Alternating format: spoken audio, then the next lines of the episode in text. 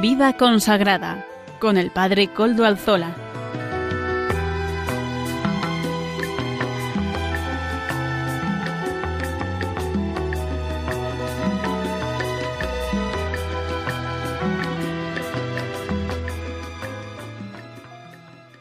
Buenas tardes a todos, queridos oyentes de Radio María. Son las cinco de la tarde, una hora menos en las Islas Canarias, y estamos en el programa, y siendo jueves, estamos en el programa Vida Consagrada de Radio María. Les saluda con sumo gusto Padre Coldo Alzola Trinitario. Hoy, en este 2 de septiembre, ya comienza el curso pastoral, el curso escolar, ya comienza casi todo, ¿verdad? En la vida. Ya las personas van dejando sus lugares de vacaciones, sus espacios de vacaciones para eh, sumarse a la actividad normal. Hoy que es además el día de San Antolín, 2 de septiembre, nosotros en mi pueblo, bueno, cerca de mi pueblo, yo no soy exactamente de Lequeitio, pero eh, eh, soy muy cercano a Lequeitio, se, se, celebra la fiesta de San Antolín. También el otro día hablábamos con el obispo de Palencia. En Palencia es el patrono de la, de la catedral de Palencia, por tanto, también ahí se celebra San Antolín. Así que comencemos con nuestro programa que hoy viene también cargado de distintas secciones y de contenido. En primer lugar, vamos a contactar con Almudena Mendieta Echevarría, nuestra colaboradora, que nos ofrecerá esos apuntes de espiritualidad que estábamos haciendo durante todo este tiempo de verano. A continuación tendremos también la presencia entre nosotros de el cardenal Aquilino Bocos, a quien he tenido el gusto de hacerle una entrevista. Así que vamos a publicar esa entrevista con el cardenal Aquilino Bocos. Eh, es cardenal claretiano. También Amaro Villanueva nos ofrece su ya habitual espacio música para evangelizar estos acordes musicales que nos acompañan durante todos los programas de Radio María de vida consagrada en el que estamos. Y también las monjas benedictinas de Montserrat, del Monasterio San Benito de Montserrat, nos ofrecerán el comentario dominical, esos, minutos en los que se nos habla de el domingo que está llegando. Y sin más, vamos a comenzar con pasarle el turno a Almudena Mendieta, que es nuestra colaboradora en estos programas del verano. Apuntes de espiritualidad, Almudena Mendieta Echevarría. A ver qué nos dices hoy. Buenas tardes, Padre Coldo. Hoy en Apuntes de Espiritualidad vamos a hablar de la Virgen María, causa de nuestra alegría. María humanamente lo tiene imposible, ¿Cómo voy a nacer sin pecado original? ¿Cómo voy a dar a luz un hijo sin conocer a varón? ¿Cómo yo, un ser humano, voy a dar a luz a mi Dios? ¿Cómo mi hijo, a través del fracaso humano y el odio de muchos, va a entregar su vida para nuestra salvación? ¿Cómo voy a resistir esto sabiendo que están matando no solamente a mi hijo, sino a Dios mismo? ¿Cómo voy a poder ser madre del género humano pecador? ¿Cómo va a estar Jesús hasta el fin del mundo en un trozo de pan? Humanamente no puedo entender todos estos acontecimientos. ¿Por qué? Porque son acciones sobrenaturales, por encima de nuestra pobre naturaleza. Entonces existe otro mundo fuera de la tierra, existe otra dimensión que puede actuar en nosotros. Jesús ya lo dijo, mi reino no es de este mundo, entonces, ¿quién reina en este mundo si no es Dios? Este reino es de Satanás. Ha usurpado su puesto a Dios por el pecado original y quiere perpetuarlo en la eternidad del infierno, que no es otra cosa que la ausencia de Dios, la ausencia total de amor. Jesús viene a librarnos de este infierno para darnos una eternidad de amor. Cuando un niño está en el vientre de su madre, no sabe que ese tiempo pasa y que va a salir a un mundo nuevo. Así nosotros tampoco tenemos experiencia de ese mundo que nos separa después de la muerte. Jesús vino a anunciarlo. Él sí lo conoce y resucitó en cuerpo glorioso y se apareció a los apóstoles para que creyesen. Dios creó el mundo y Satanás es la negación de ese mundo que creó Dios. Dios creó hombre y mujer. Satanás destruye los sexos. Tú eliges el sexo, tú decides. Dios nos dio el sacramento del matrimonio. Satanás dice cualquier relación es buena. Tú eliges si quieres a un hombre o a una mujer. Tú decides. Dios dice el hijo nace del amor de los esposos. Satanás dice si quieres un hijo, puedes crearlo como quieras, en un laboratorio, vientre de alquiler, tú decides, y tú decides si lo matas o no. Dios te dice, si tu carga es muy dura, ven a mí y yo la aliviaré. La vida es sagrada, nadie puede quitarla. Satanás dice, si en tu vida no ves mucho sentido, pues te la quitas. Estate tranquilo, que no hay otra vida, y así dejas de sufrir. Estas estructuras de la sociedad se van implantando civilinamente a marchas forzadas, con leyes e instituciones, todo siempre en nombre de la libertad y la igualdad. Lo importante es que tú decidas, independientemente si es verdad o bueno para ti. Tú eres tu verdad.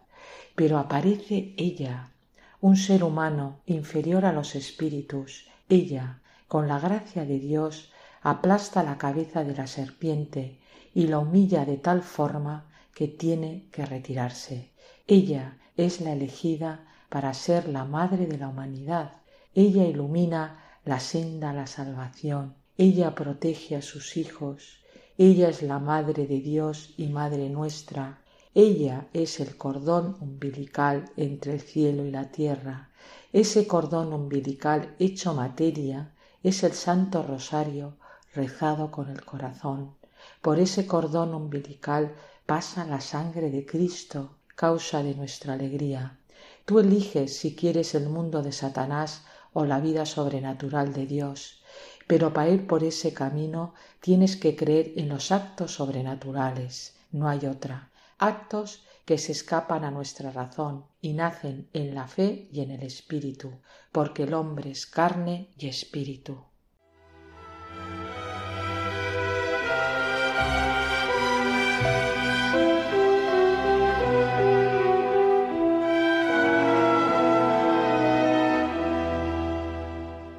Seguimos con nuestro programa de vida consagrada en el que estamos hoy. Ya les he dicho que hoy teníamos un invitado especial, el padre Aquilino Bocos Merino, en realidad cardenal, Monseñor Cardenal Aquilino Bocos Merino. Este claretiano, nacido en Canillas de Esgueva, en un pueblo de Valladolid, Allá por el 38 entró en la congregación, en el postulantado en Segovia, hizo los votos perpetuos en el 59 del siglo pasado, sacerdote el 23 de mayo de 1963 en Salamanca, ha trabajado durante toda su vida ministerial y sacerdotal claretiana en distintos ámbitos, desde la formación inicial hasta la docencia, en la docencia universitaria, director de la revista de vida consagrada, organizó y fue uno de los mentores de las Semanas Nacionales de Reflexión para los Religiosos que aún hoy perduran y son referencia en España y en todo, en todo el ámbito de habla hispana. Fue provincial, presidente de la FERE, hasta que en 1991 su congregación lo elige general, padre general, superior general de los claretianos. En ese tiempo también fue miembro de la Congregación de los Religiosos, del Consejo de la Unión de Superiores Generales y finalmente, ya en 2018, después de una dilatada vida eh, en favor de la vida consagrada, pues el Papa Francisco lo nombra cardenal. El 16 de junio de, ese mismo año, 2018, fue ordenado obispo. Así que fíjense ustedes con quién estoy hablando. Buenas tardes. Buenas tardes. Muy bien, padre. Le llamo padre porque usted siempre ha dicho que es usted padre. Además, así lo, se lo ha dicho el Papa, ni más ni menos, ¿verdad? Así dice él que siempre he sido sacerdote y religioso, total padre. Está muy bien. Eh, padre, padre Aquilino, me gustaría saber un poco más de usted, ¿verdad? Porque, hombre, los datos que he dado son datos fríos si no se llenan de vida, que es la que ha pasado durante todo este periodo de su vida. Eh, ¿cómo, ¿Cómo fue su inicio vocacional? ¿Cómo, ¿Por qué y de qué manera decide usted ser misionero claretiano, siendo niño, ¿verdad? Porque entiendo que en aquella época se entraba siendo niño. Bueno, yo tenía cuando entré 12 años. Em, ¿Por qué soy claretiano? Es un misterio y toda vocación es un misterio que, hay, que descubrimos a lo largo del tiempo mm, algunos indicios por los cuales hemos escogido esta vocación y no otra. Yo, por ejemplo, puedo contar que ante todo y sobre todo se debe a una estampa que cayó en mis manos mm, y del padre Claret. Y yo fui a presentársela a mi madre gozosamente y ella me dice, mira, reza un poco más al padre Claret a ver si te hace un poco mejor. Bueno, pues yo le recé al padre Claret, todavía tendría 10 años o 11, y mm, cuando se presentó la ocasión, yo le dije a mi madre que quería ser claretiano. Ella no deseaba ese puesto, más bien en mi casa, como había relación con los franciscanos por familiares que lo eran, pues quería que hubiera sido franciscano. Pero yo me, me impuse diciendo que quería ser claretiano y nada más que claretiano. Luego me he dado cuenta, más adelante, de que en mi casa estaba librito del camino recto con el cual mi madre nos preparaba para la primera, para la comunión, para la confesión, para rezar el rosario, lo hacíamos por ese libro, algunas consideraciones con los domingos de San José o los primeros sábados, lo hacíamos a través de ese libro. Quiere decir que había como un ambiente favorable a la figura y al patrimonio espiritual del Padre Claret sobre nosotros.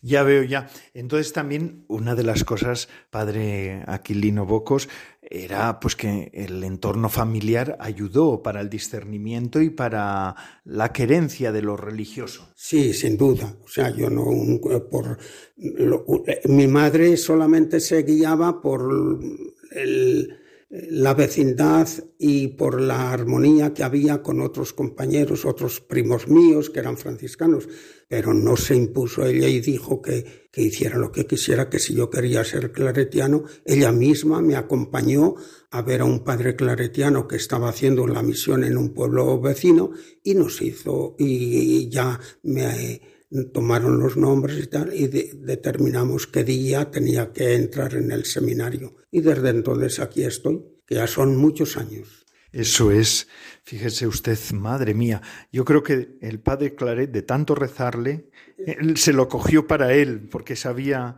la misión que iba a tener. Como sacerdote, enseguida en la congregación de usted lo, lo, lo delimitan o lo, lo encaminan a la formación como formador. Formador puede explicar además en qué ámbito, porque no solamente formador normal, sino hasta de maronitas. Pero, pero eh, bueno, puede explicarlo. Sí, bueno, nada más ordenarme, yo estaba destinado a Roma para mm, prepararme para la formación. La víspera de salir para Roma, me llama el padre provincial y me dice, mañana en el primer tren que haya, vuélvase a Segovia y dé las clases que le pongan en el filosofado. Entonces empecé a enseñar filosofía eh, durante un año. Antes de terminar el año, me llama de nuevo el provincial y me dijo, hombre, estamos muy preocupados, querríamos que si pudiera Mm, fuese a estudiar a Salamanca, él que me había prometido ir a Lovaina o a Alemania o a Italia o a París y sin embargo me dice tiene que ir a Salamanca. Pero no era el ir a Salamanca, es que habían concertado con otra congregación que son los misioneros libaneses para que un claretiano estuviera acompañando a los jóvenes seminaristas libaneses en Salamanca y ahí estuve tres años con ellos. Al terminar los tres años, el padre general nuestro me llamó un día y me dice, padre, tengo que mm, pedirle que se venga al teologado nuestro en Salamanca, donde estuve cuatro años de formador y otros dos años estuve aquí en Madrid como formador de teólogos nuestros. Bueno, yo son los años más felices de mi vida, lo reconozco, los años de formación.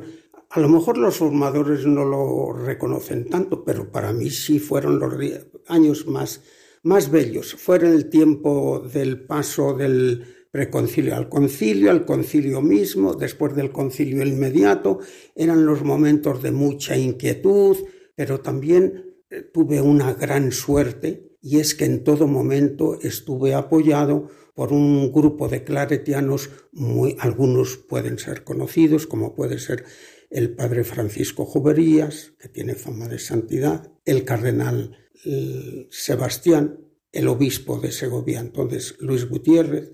Tuvimos varios profesores en aquel teologado y luego compañeros en la formación que han sido obispos. Entonces fueron estos hombres los que me, me eh, acogieron y me ayudaron en la tarea formativa y les debo muchísimo, claro está. Sí, sí, y después pasa usted a ser provincial, bueno, entre, dando saltos, ¿verdad?, en la historia de personal. A mí sí que me gustaría de usted que ha sido provincial, general, usted que ha estado también en, la congregación eh, para los religiosos, ¿Cuáles podrías, qué cree usted que son los fundamentos y, las bases para ejercer la autoridad y el gobierno en la Iglesia? ¿Qué virtudes cree usted o qué, o qué aspectos son los más importantes? Hombre, yo creo que cuando a uno le nombran en el gobierno, lo primero que tiene que hacer es prepararse. Y prepararse para tomar conciencia de cuál es su misión dentro del instituto o dentro del cargo correspondiente. Hay cualidades que son imprescindibles. Hoy pongo yo mucho el acento en la proximidad. La proximidad, el liderazgo de la proximidad, que es tanto como el estar cerca, el atender a las personas, el cuidar a cada uno según sus necesidades, aspiraciones y apoyarle y que se desarrolle en todas sus virtualidades, ¿no? Fíjense que a mí me llamó mucho la atención leyendo un libro de Quevedo que escribe eh, dando consejos al rey, le dice que la mayor parte del éxito de una batalla es la presencia del rey. Cuando el rey está delante y cuando el rey está presente, los soldados siguen. A... Pues yo creo que esa presencia eh, es también muy semejante a la explicación que daba el mismo Quevedo. Sucede en la vida de Jesús. Cuando Jesús está con los apóstoles, todo es armonía, todo es bello. Cuando Jesús se retira a orar, cuando Jesús se adelanta porque va camino de Jerusalén, cuando Jesús se va en Gesemaní, todos son peleas, todos son zozobras, todos son miedos. Y esa es una, una característica que yo considero esencial. Otra segunda característica que yo pongo es la cordialidad, que es el sentir al otro como hermano, a la otra como hermana. Es el caer en la cuenta de que caminamos juntos, de que eh, tenemos una misma convocación, que creemos en lo mismo, que tenemos la misma misión, que somos todos los que nos hallamos implicados. Y luego, en tercer lugar, yo pongo mucho hincapié en el uso del tiempo. Una persona que está en el gobierno debe saber organizarse como para usar el tiempo en favor de los demás y no en su propio provecho. Como quien está al servicio de las necesidades del prójimo, sean los hermanos o sean aquellos destinatarios de la misión a la que estamos cultivando o estamos realizando, y entonces ese uso del tiempo le marca al que gobierna en la prudencia para distribuir tiempos de oración, tiempos de reflexión, tiempos de convivencia, tiempos de, de salida y de retorno yo creo que por ahí varían los tres puntos que yo así se me ocurren ahora de, de inmediato. Interesante, interesante. Estamos hablando con el cardenal Aquilino Bocos, el padre Aquilino Bocos, claretiano, que, y colaborador habitual del programa de vida consagrada en el que estamos. Estábamos hablando, él ha sido provincial y también ha sido general y como general tuvo que conocer los distintos lugares donde la, congregación de ustedes, los claretianos, está presentes y otros muchos más, porque claro, pues por su tarea tuvo que moverse y, y bueno, pues dar muchas charlas, muchas conferencias. Eh, padre, eh, ¿cómo ve usted, eh, usted que tiene un, un, visor tan, tan amplio, un espectro tan amplio, cómo ha visto y cómo ve la Iglesia en los distintos lugares del mundo? Bueno, mm, hay una comunión que yo creo que por encima de esas pequeñas peleas o jaleos que a veces nos traemos, que si se critica esto, que se critica lo otro, hay una cuestión que es mucho más rica y más importante. El pueblo de Dios camina y en el medio de ese pueblo va Jesús. Y va el Papa, y van los pastores, van los sacerdotes, van las religiosas, van los laicos comprometidos. Es decir, yo creo que la Iglesia está viva, que tiene algunas deficiencias, es normal, porque somos humanos y tenemos nuestras limitaciones y tenemos nuestras caídas y tenemos nuestros pecados, ¿de acuerdo? Pero también es verdad que hay una inquietud muy grande por la evangelización. Eh, yo creo que se ha hecho unos grandes esfuerzos en la Iglesia por la evangelización de la cultura, por la inculturación de la fe, se ha hecho un gran esfuerzo por la fraternidad universal, como hemos ido comentando también en estos tiempos que hemos tratado el tema de, del fratelli ¿no? Pero también yo veo que hay otras cosas, sobre todo, que mm, las diferencias culturales pues marcan los lugares, marcan, no es lo mismo estar en Europa que estar en América Latina, que estar en América del Norte, que estar en África, que estar en Asia. Y aún dentro de Asia, madre mía, aquello es todavía mucho más complejo. Pero curiosamente, en todos los sitios se alaba el nombre del Señor. Y en todos los sitios se dice gloria al Padre, al Hijo y al Espíritu Santo, que es lo más bello, que es lo más bello.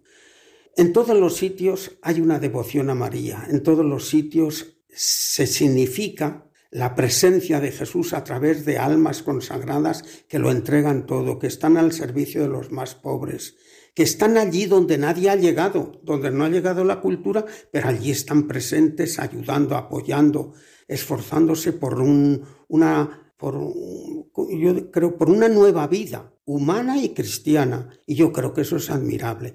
Eh, claro está que ahí luego nos vemos las, las sombras que puede tener una vieja Europa o una vieja América Latina, ¿eh? que yo creo que eh, son como todo el occidente, yo lo considero que está tocado de la secularización, está tocado del desaliento, está tocado mm, una especie de depauperación de la fe, una especie de enrarecimiento de lo que era el ardor del servicio del Evangelio. Pero, por otro lado, yo veo que África y Asia están dando de sí en su juventud cristiana unas notas de alta condición y yo creo que la Iglesia hay que entenderla también a esto como si fuesen aquellos de los dos pulmones de, la, de lo que significa la Iglesia en Occidente y la Iglesia en Oriente, que tienen uh, que respirar al unísono y los dos dan vida a este gran organismo, a esta gran comunidad, que es la comunidad de Jesús, que es la comunidad del Padre, del Hijo y del Espíritu. Muchas gracias. Cardenal Aquilino Bocos, claretiano. Vamos a hacer una breve pausa, padre, en la entrevista y a los oyentes les digo, estamos en el programa de vida consagrada de Radio María, vamos a hacer una breve pausa musical ahora y a continuación, en menos de un minuto, estamos de nuevo, seguimos en este diálogo interesante, profundo, con el cardenal Aquilino Bocos, padre claretiano.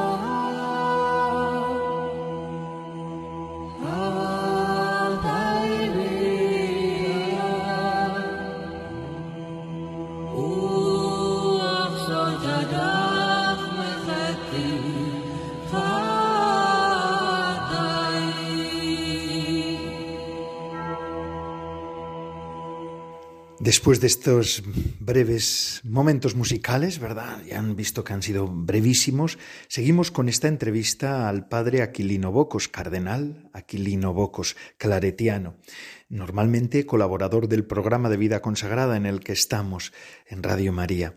la primera parte de la entrevista ha versado más sobre su vida de alguna manera, pero ahora me gustaría centrarme también, porque por lo interesante de la persona que hoy nos acompaña, eh, por toda la cuestión más de vida religiosa en cuanto tal, porque el padre Aquilino Bocos, el cardenal, es un teólogo que ha pensado además sobre la vida consagrada. Además estamos, la entrevista la, he podido, la podemos hacer en persona, ¿verdad? Y me ha acercado a donde vive el cardenal, que es aquí en Madrid, en la Casa de los Claretianos, donde está la Escuela de Vida Religiosa, donde, mm, padre, eh, ¿qué cosas se reúnen en esta casa en lo que tiene que ver con la vida religiosa? Esta casa tiene una trayectoria de servicio a la vida religiosa muy larga eh, desde que se fundó la casa, porque mm, ha habido sacerdotes claretianos que han trabajado mucho con los religiosos, con las religiosas. Eh, mm, nosotros actualmente somos, yo iba a decir que enanos en, en, los hombres de gigantes que ha habido el padre Escudero, el padre el padre Naval, primero el padre Naval o el padre Martín Alsina, los que han estado aquí trabajando. De aquí salió la idea de hacer la primera revista dedicada a la vida religiosa en Roma, cuando vivía el gobierno general en esta casa. Pero luego, bueno, el padre Tavera, el cardenal Tavera, que fue arzobispo de Pamplona, pero luego también fue prefecto de la Congregación de Religiosos, siendo miembro de esta comunidad, fundó la revista Vida Religiosa aquí en esta casa. En esta casa eh, se empezaron las semanas de estudio y oración. Después, pasados años, los provinciales de España trajeron aquí lo que iba a haber sido un instituto, una facultad de teología en la Universidad de Salamanca, en Salamanca, pero la trajeron aquí a Madrid y en, este, en ese momento fue cuando yo vine destinado a dirigir la revista y también se empezó la Escuela Regina Apostolo. No, la Escuela Regina Apostolo la habían fundado dos años o tres años antes otros padres de esta comunidad, pero se siguió aquí se, se, empezaron los cursos dedicados a la formación de novicios y novicias, los cursos de superiores. Lo más importante y lo que da articulación a todo es la Facultad de Teología de la Vida Religiosa, que tiene todos los grados hasta el doctorado aquí.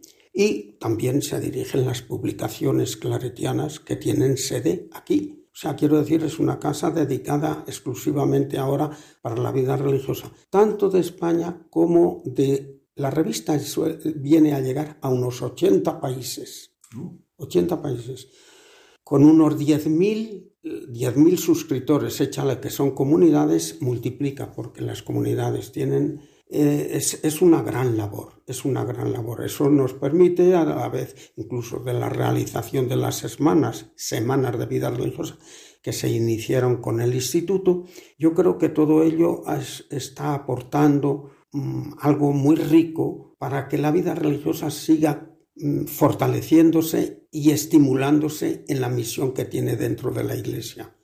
¿Y eso lo hacen los claretianos?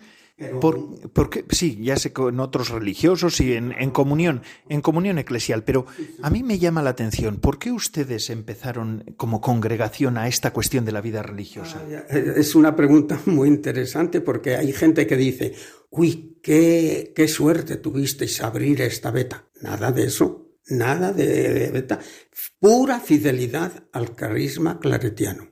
El padre Claret vivió aquí en Madrid y vivió y por la mañana por la mañanita se iba y predicaba en todos los conventos que podía en Madrid.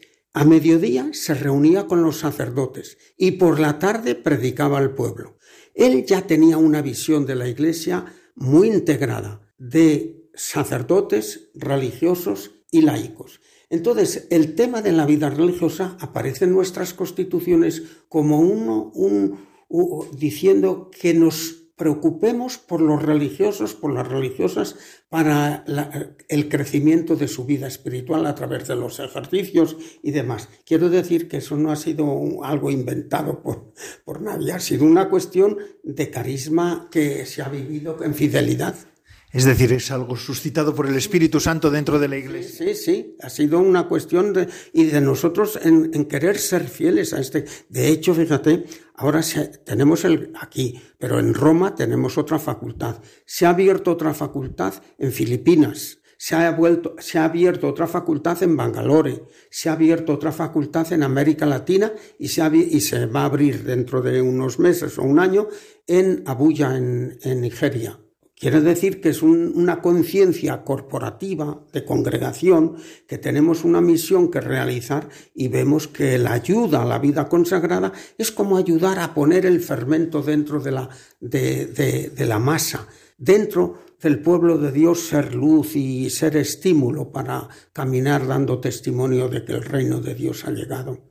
Y hablando de la vida religiosa en el momento presente, ¿Cómo la ve usted o cómo, cómo cree? yo, lo primero que la gente empieza a pensar es una visión negativa. Yo sé que a mí me critican algunos diciendo que soy muy optimista en torno a la vida religiosa. No, no soy optimista, soy realista.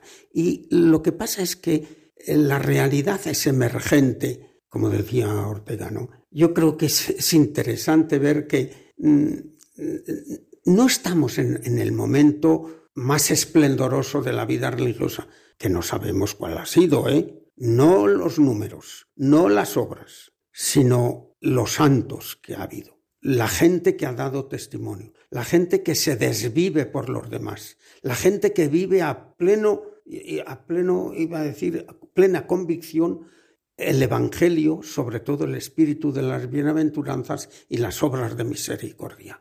Yo creo que ese, es el, núcleo central de nuestra vida. No nos conviene insistir tanto en los números, en las obras, que eso no nos lleva a nada. Nos lleva a que la gente, o que, perdón, que los religiosos seamos auténticos. Vivamos el Evangelio según el espíritu de nuestros fundadores y ayudemos de verdad a los más pobres y necesitados. Yo creo que eso está vivo y aunque seamos menos y aunque seamos más viejos, no quiere decir que la vida religiosa ha muerto. Quiere decir que está en una época de disminución, pero Dios no va a abandonar su iglesia. Y tarde o pronto se suscitará de una manera y de otra. De hecho, ¿cuántos años antes? Fíjense, yo tengo, es, que tengo esta experiencia tan viva dentro de mí. Cuando a mí me hicieron general, yo propuse a los superiores mayores de llevar la congregación a 15 naciones. Aquello pareció una locura, porque, pero, pero a 15 naciones, pero tú sabes con lo pocos que somos, con tal. Bueno, resulta que hoy día en esas naciones donde hemos ido, en casi todas, no en todas ha salido igual, pero en casi todas, la congregación está arraigada, la congregación es autónoma, eh, son nativos, gente bien preparada y están organizados y están haciendo un gran servicio de iglesia. Ese, ese arrojo, ese atrevimiento, yo creo que si no lo hubiera habido cuando éramos pocos y tener que renunciar a una presencia más rica como era la que teníamos, por ejemplo, en España o teníamos en América Latina, el habernos ido hacia el oriente, hacia, el, hacia África, pues ha sido una bendición, ha sido una bendición. Entonces yo creo que, que estamos en un momento, yo siempre califico de, la, de las vacas flacas, pero atravesamos el desierto con la convicción de que Dios sigue estando con nosotros. Eso es. Dios sigue siempre estando con nosotros, ¿verdad? En ese sentido, pues estas luces y, las y sombras que tiene la vida consagrada también son reales. Eh, y a usted, padre, el Papa Francisco, así, al, ya cuando llega a la, edad ya de 80 años, lo nombra cardenal, a los, a los unos días después. Este, no, a los cuatro días estuvo esperando a ver cuándo cumplían los 80 años para hacer cardenal. Lo he sabido después, pero bueno, yo me quedé sorprendido porque hay una cosa que yo llevo dentro de mi vida muy curiosamente como una convicción interna. Siempre me he sentido sorprendido y siempre me he sentido confiado. Me he sentido sorprendido porque me han tocado muchos cargos, muchos, muchos empeños, y me han venido los cargos o las encomiendas o las elecciones eh, sin pensarlo. Pero también he puesto la confianza en el Señor, el que me llamó Yo tengo muy presente el misterio de la encarnación. ¿Cómo puede ser esto? Y, es el, llegar a decir, como María, hágase tu voluntad. Es el tiempo también de la visitación. Mm, María se encuentra con Isabel, dos mujeres en principio, una por edad ya estaba pasada, la otra por ser virgen, también estaba incapacitada, pero las dos fecundas, fecundas por relación del Espíritu. Es el momento de la, de la visitación y es el momento del Magnificat. Bueno, yo así recibo estos acontecimientos que me, que me tocan vivir, no como cosa propia ni como cosa, qué sé yo, que te envanezca. Por ejemplo, esto de ser cardenal es un servicio más. Yo lo he asumido como un testigo de la fe que ayuda al Papa a difundir el Evangelio y nada más. Pero bueno, esto supone también que usted, mm, padre o cardenal Aquilino eh, Bocos, eh, usted ha tenido trato personal con el Santo Padre, con el Papa Francisco, que lo nombró cardenal. Bueno, el, Papa me nombró cardenal, nunca, bueno, nunca. Quiero decir, la primera vez que me encontré con él me dijo que las razones por las cuales me había nombrado cardenal, eh, todo ha sido en orden justamente a defender la vida religiosa, a el empeño que él tiene por la vida religiosa, por lo que ha significado mi vida al servicio de la vida religiosa y la congregación, sobre todo la congregación al servicio de la vida consagrada. Entonces hay una cuestión muy curiosa y es que, por ejemplo, cuando, cuando el Papa me puso el birrete cardenalicio y me entregó la bula, la comunidad en, cristiana, o sea, toda la, basílica de San Pedro, que como a todos los cardenales, ¿no? prorrumpen en aplausos cada uno. Y entonces el Papa me dice al oído, mira, mira, todos estos aplausos son por todo lo que has hecho de la vida religiosa. Y le dije, no, santidad, estos aplausos son por usted, porque usted ama la vida religiosa y ahora le devuelven estos aplausos al hacerme cardenal a mí. Pero nada más, es por usted. Y se echó a reír. Se acabó. Entonces ese es el tiempo que he estado con él. Bueno, mire, yo le conocí al Papa cuando era obispo auxiliar de Buenos Aires, que vino al sínodo a Roma, al sínodo de la vida consagrada. Yo era general y entonces en ese momento nos conocimos.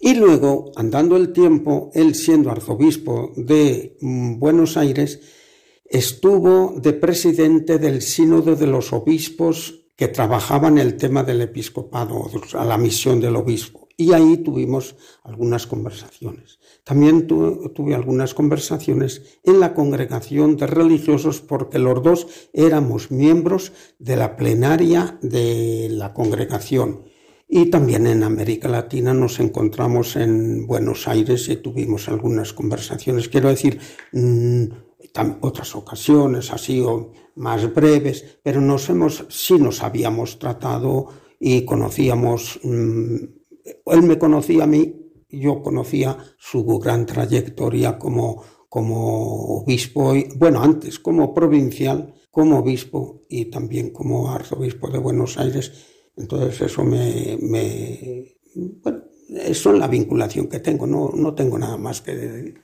Porque es todo gratuidad de él, es pura gratuidad de él. Así es, pero bueno, es mucho. no todo el mundo puede decir que conoce tan de cerca al Santo Padre. Y eso es también una suerte, ¿verdad?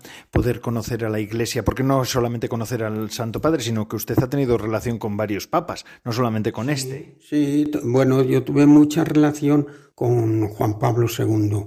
Mm, estuve en el Sínodo de, la vida religiosa, luego he estado en la Asamblea de, Europa, he estado en el otro sínodo. Hemos estado cenando, comiendo en distintas ocasiones, eh, nos ha recibido al gobierno general en algunas ocasiones, a los capítulos generales. Yo he asistido a muchos capítulos generales y siempre ha estado presente un papa u otro, entonces hemos estado, mm, hemos podido saludarnos, ¿no? Pero qué duda cabe, a mí me conocía el papa Juan Pablo II, siempre me preguntaba por dos cosas. Una, ¿cómo van las cosas en Cuba? porque el padre Claret había sido arzobispo de Cuba, y otra, cómo va la Guinea Ecuatorial, porque a él le impactó mucho la visita a Guinea Ecuatorial. y que era, había sido evangelizada en gran parte por los misioneros claretianos. Sí, bueno, una vida llena de, recuerdos. Eh, eh, hay, hombre, yo de los recuerdos así, de dices, de quien no quiero dejar pasar la ocasión de reconocer, es, es que he vivido entre santos. He, conocido a, Juan Pablo VI, He conocido a la Madre Teresa de Calcuta y he tenido muchas conversaciones con ella y hemos hecho planificaciones para entrar en, en China juntos y hacer servicios en China. He trabajado con el padre Arrupe, no digamos, muchísimo, siendo él superior general, yo era director de la revista aquí. He tenido una oportunidad muy grande de, sobre todo, de conocer y tener una amistad muy profunda con el cardenal Pironio, del que he escrito muchas veces y tal, pero realmente le debemos tanto, tanto los religiosos. He tenido la suerte de conocer a los dos grandes cardenales de la vida religiosa claretianos, o los tres, los tres. Fíjate que a mí me ordenó de, diácono el cardenal Tavera, me ordenó de sacerdote el cardenal Larraona y me ordenó de obispo el cardenal Sebastián. Y con los tres he tenido una estrechísima vinculación. Entonces, sí, ha sido, he sido privilegiado en ese sentido, pero bueno, para bien de Dios y de la Iglesia y sobre todo de la vida consagrada. Muchísimas gracias, Padre Aquilino Bocos, Cardenal Aquilino Bocos. Gracias porque usted habitualmente colabora con el programa y también por esta entrevista que nos ha concedido en esta ocasión. Rezaremos por usted y el programa de vida consagrada se honra de su presencia entre nosotros. Muchas gracias y buenas tardes. Buenas tardes a todos los oyentes y sí, recen por mí, que lo necesito, como dice el Papa. Eso es. Y ahora continuamos con nuestro programa. Les dejamos con música para evangelizar que nos ofrece nuestro colaborador Amaro Villanueva.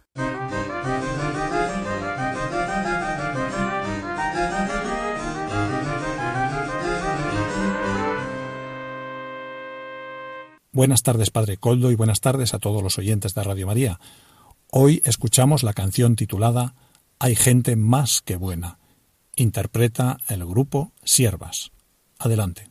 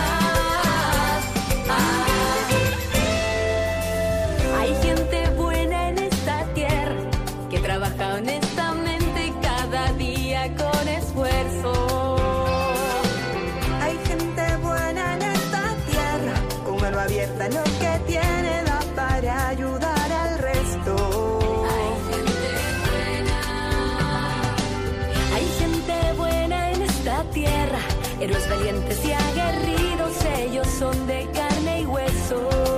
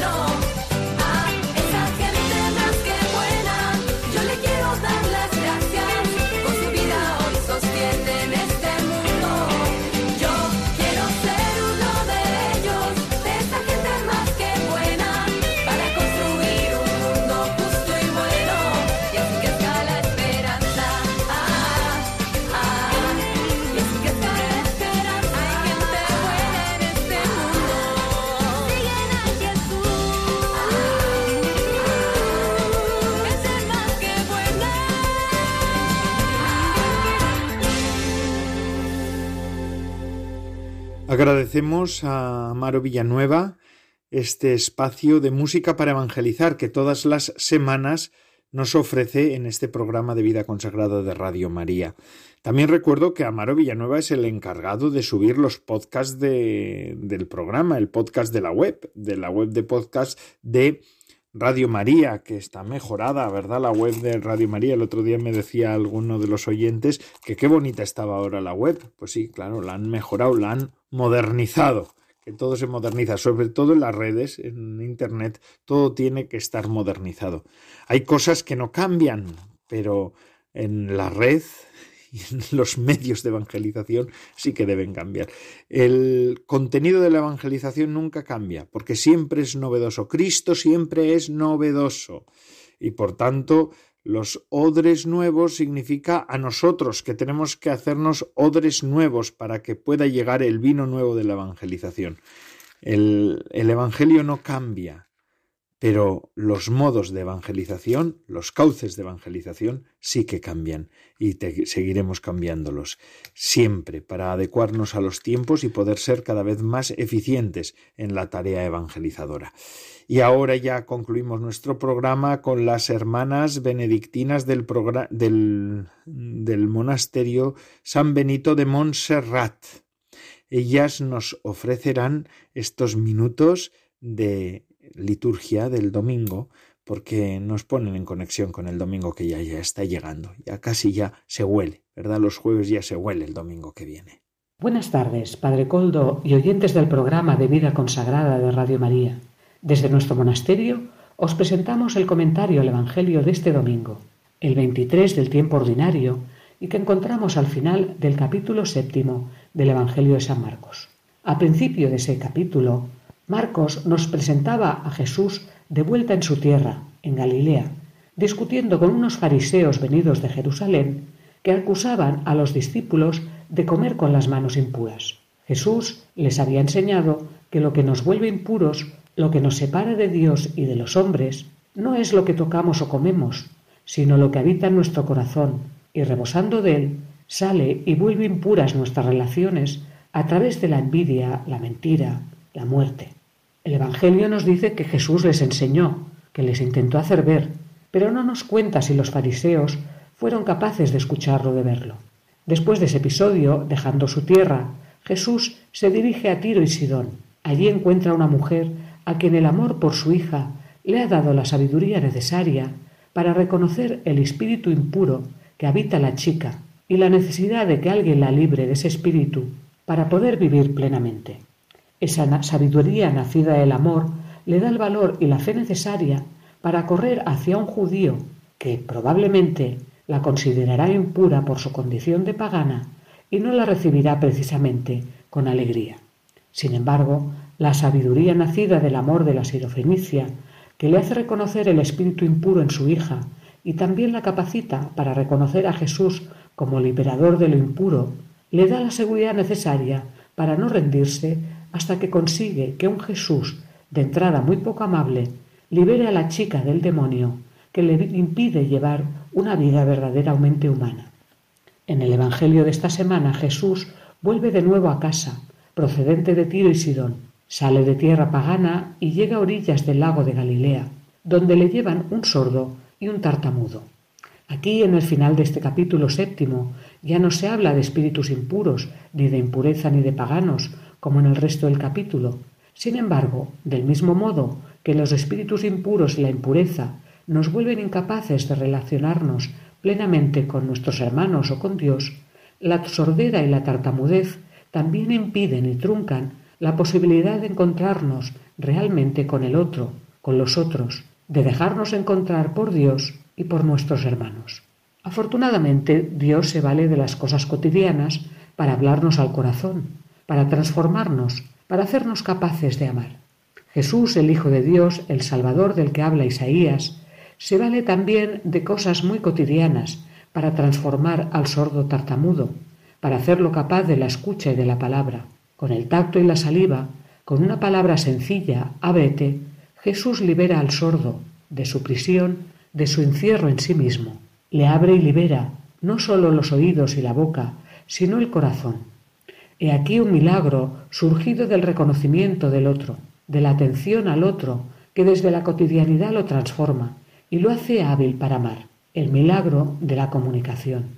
En la primera lectura habíamos visto cómo el profeta Isaías había anunciado al corazón apocado, al necesitado de ánimo y coraje, que su Dios, Jesús, venía a salvarlo. Era el momento de dejar de lado el temor, transitándolo, permitiendo que la esperanza puesta en ese Dios poderoso nos haga capaces de dejar que Él mismo nos salve, nos cure, que abra las puertas cerradas de nuestro corazón y de nuestros sentidos. Esta lectura del profeta Isaías, ese relato de todos los milagros que serán signo de la llegada del Dios que salva, de Jesús, que hace ver a los ciegos, a los oír a los sordos y saltar al cojo como un venado, y que nos recuerda, aunque hoy no lo leemos, el Salmo 135, donde los ídolos paganos tienen boca pero no pueden hablar, ojos pero no pueden ver, orejas pero no pueden oír, y donde los que los fabrican se vuelven como ellos. Y es que Dios para salvarnos se hace como nosotros, cotidiano, como el tacto, la saliva y la palabra, con que cura Jesús al tartamudo. Jesús se hace como nosotros, para hacernos capaces de verlo, de oírlo, para hacernos capaces de reconocer al otro, y ver las maravillas de la creación desde otra perspectiva, lejos ya de nuestros ídolos. No obstante, no podemos olvidar que el ver y el oír las maravillas nos convierten en discípulos, en colaboradores, en responsables. La visión del páramo de la estepa del desierto y de sus manantiales nos recuerda el cuidado y la responsabilidad para con la creación, con el jardín en el que un día fuimos puestos, y en consonancia la responsabilidad que tenemos respecto a nosotros mismos, a nuestros hermanos. Jesús abre nuestros oídos y libera nuestras lenguas para hacernos ver que Dios está siempre presente en nuestras vidas, para hacernos descubrirle en la necesidad del huérfano, la viuda, el peregrino. Jesús, el Dios que salva, que nos anuncia Isaías, es el mismo que guarda al peregrino, protege la viuda y al huérfano, da pan al hambriento y hace justicia a los oprimidos a través nuestro. El mismo Dios que se vale de nuestra cotidianidad para salvarnos, pero que lo quiere hacer con nosotros, librándonos de los ídolos que nos construimos y que nos hacen ver dignos e indignos a nuestros hermanos en función de nuestro interés o nuestras ideas, liberándonos de la impureza que nos hace sordos los unos a los otros, de los espíritus impuros que traban nuestra lengua cuando el que escucha necesitaría nuestro consuelo, nuestro reconocimiento, nuestro amor. Muchas gracias, hermanas benedictinas del monasterio San Benito de Montserrat.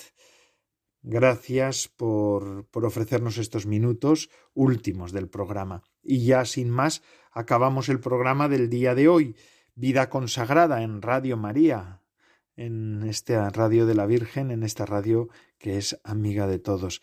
Y ya casi casi preparándonos para la fiesta de la Natividad de Nuestra Señora, que ya la celebraremos la semana que viene, ¿verdad? En cada mes tiene una fiesta mariana. Es curioso, a mí me suele llamar mucho la atención esto, como la liturgia y el pueblo creyente pues siempre ha celebrado a María en todos los meses, en todos los en todo durante todo el año, ¿verdad? María es la que acompaña al pueblo peregrino. Y el miércoles que viene, día 8 de septiembre, celebraremos la Natividad de la Virgen María. Son fiestas, es, celebración festiva en muchísimas, en muchísimas localidades de España. Así que, bueno, pues a los que celebréis fiestas ese día, pues felices fiestas. Y al resto, a todos, pues celebraremos la Natividad de la Virgen María. Les dejo con la programación de Radio María.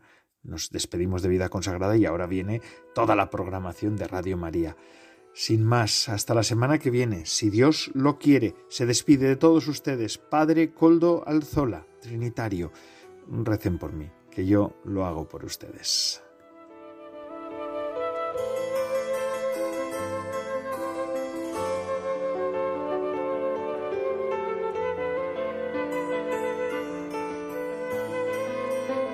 Vida consagrada con el Padre Coldo Alzola.